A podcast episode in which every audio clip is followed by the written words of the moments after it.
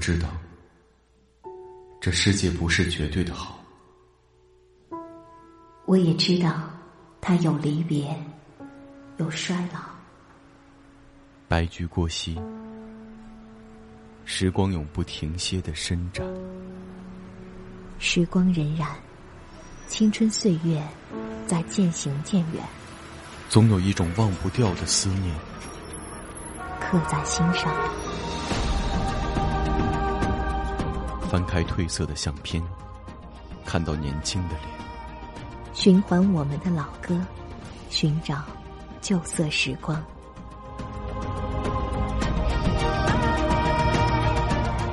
不管他有多疯狂，不管他有多疯狂，我都愿意珍藏。我都愿意珍藏，在那个不再回来的夏日。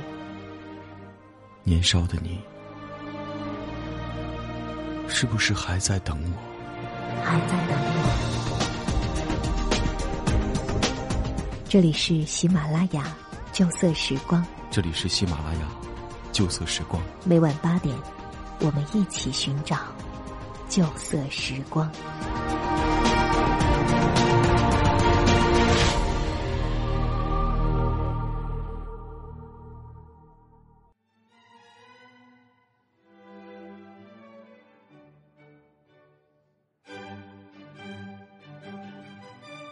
这里是喜马拉雅和原声带网络电台有声制作团队联合出品的《旧色时光》，我是主播灵儿。本期和大家分享的文章是安徽籍一高三学生张悦的《我被中国教育逼疯了》。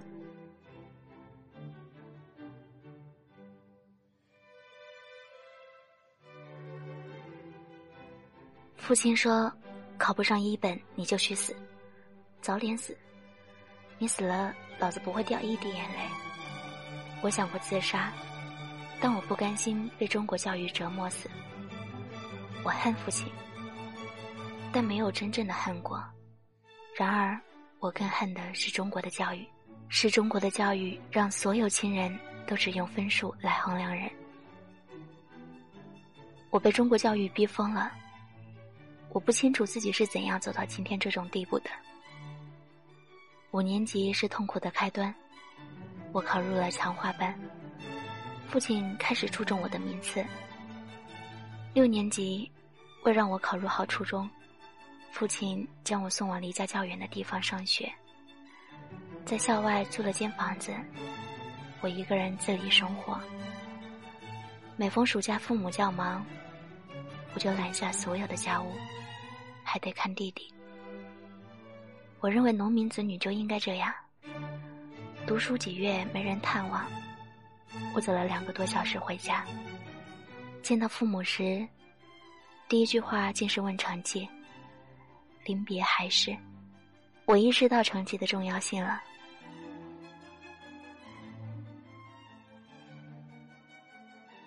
我有一个表哥，因为成绩好，亲戚一直拍他马屁。过年时，一堆人围着他父母尽情奉承。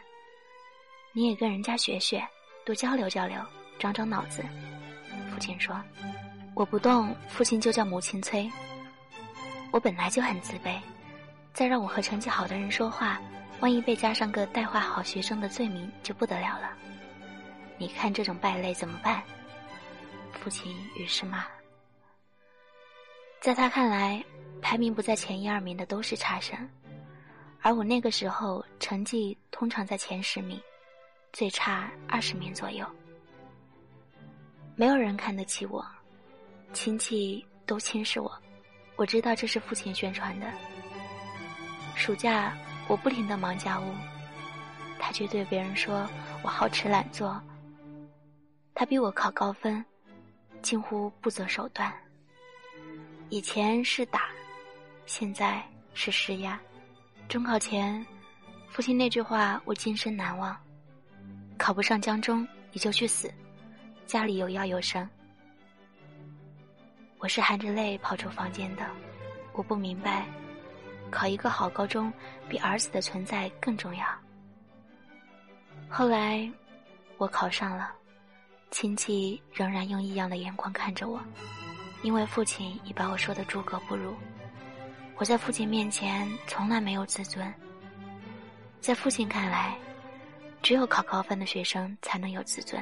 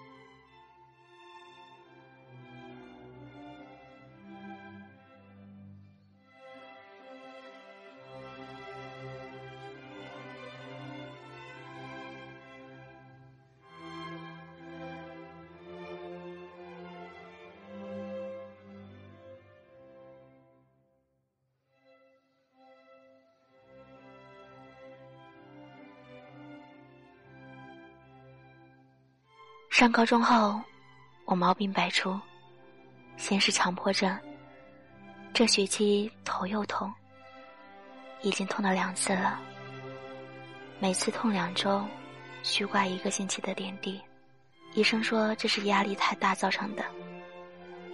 我一进学校，无异于进了监狱，分外的难受。二零零八年元旦回家，我和父亲吵了起来。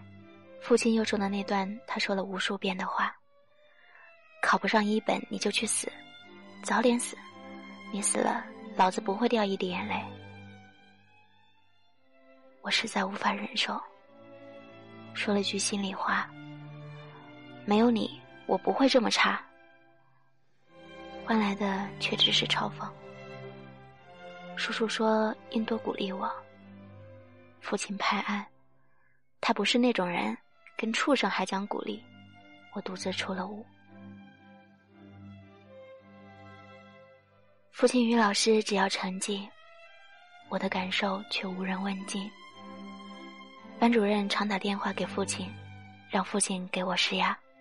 我每次向班主任说真话，换来的只是怀疑与鄙夷。他只看到我成绩的下降。有一天。我带了一本莫泊桑小说集到班上，被他没收了。班主任说没把成绩搞上去，不允许看。这些书只会使人越来越颓废。第二天下课，我翻了翻雅舍小品，又被没收。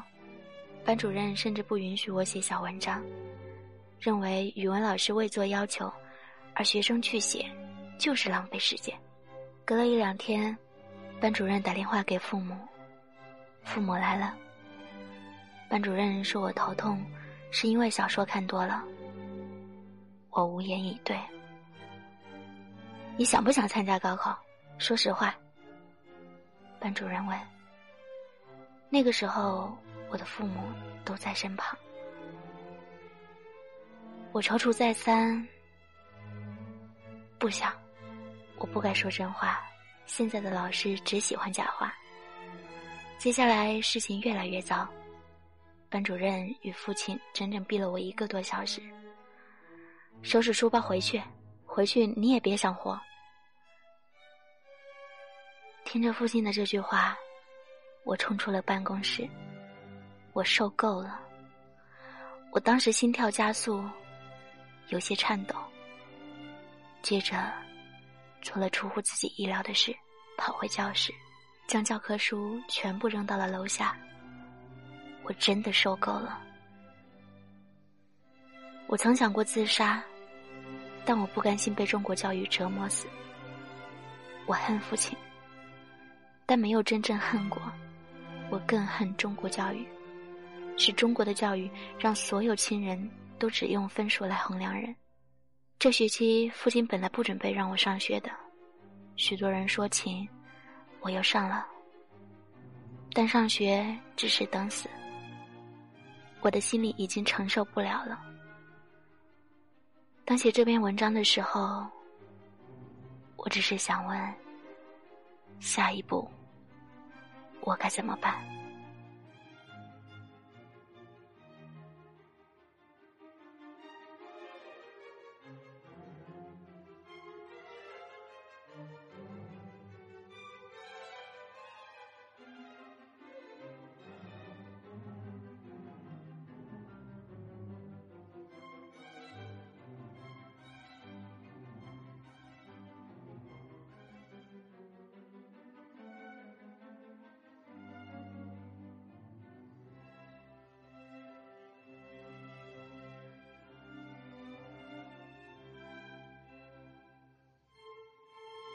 这里是喜马拉雅和原声带网络电台有声制作团队联合出品、独家播出的《旧色时光》，我是主播灵儿。